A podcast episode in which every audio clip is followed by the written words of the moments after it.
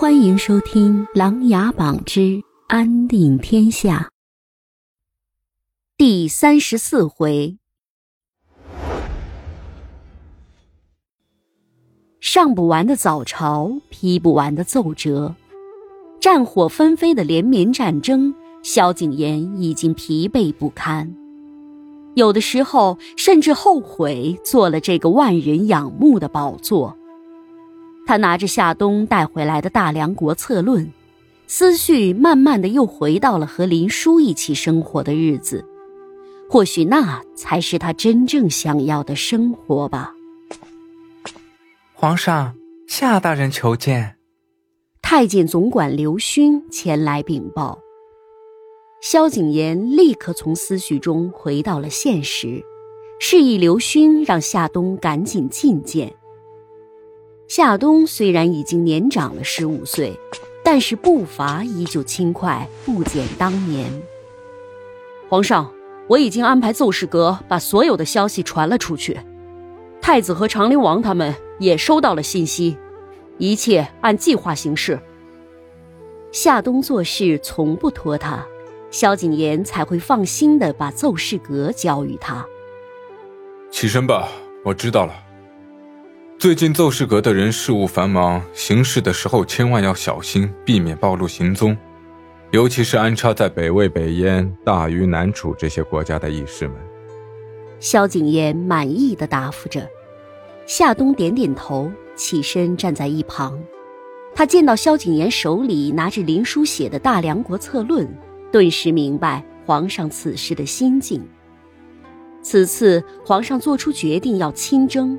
谋划了里应外合、将计就计的反击策略，应该和林殊写的《大梁国策论》有很大的关系。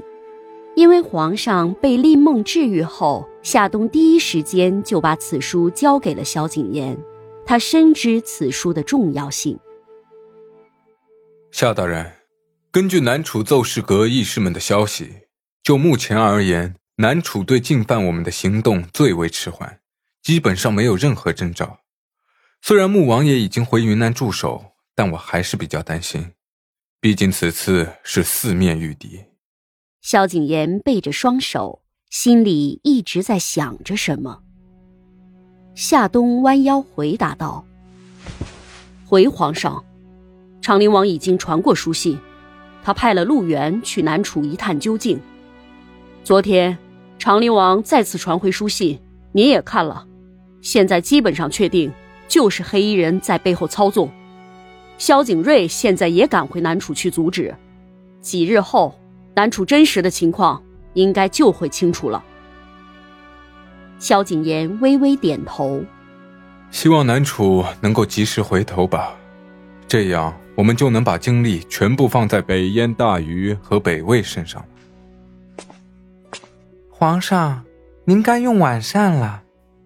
刘勋在一旁开始催促，萧景琰这才想起来，自己已经一天没有怎么吃东西了。他看了看夏冬，问道：“夏大人，要不一起吧？”夏冬赶紧叩谢，急忙回答：“谢过皇上，夫君和孩子等我回去呢。”萧景琰自知自己现在是高处不胜寒。和这些群臣的关系再也回不到以前了，便允了夏冬，自己独自用膳去了。颜玉京、陆源和夏清墨三人终于赶到了南楚，他们来到了一家客栈，一人一间房，便住了下来。夜幕降临，三人吃了点东西，就一起出了客栈。今天是南楚的灯火节。大街小巷灯火通明，人来人往，川流不息，一派繁荣景象。三人走了半个时辰，来到了一个名为“花绣坊”的铺子。宫羽告诉他们，这里是大梁奏事阁义士们的据点，到了南楚后一定要到这里。燕玉金上前找到店铺的老板询问道。有大梁来的上好布匹吗？店老板一听，从柜台里面走了出来说道，这位客官，您是个识货的主啊，我这里当然有，大梁的布匹质量上乘，只有我家店铺才有。来来来，请跟我到里屋看布。本集故事播讲完毕欢迎订阅与分享。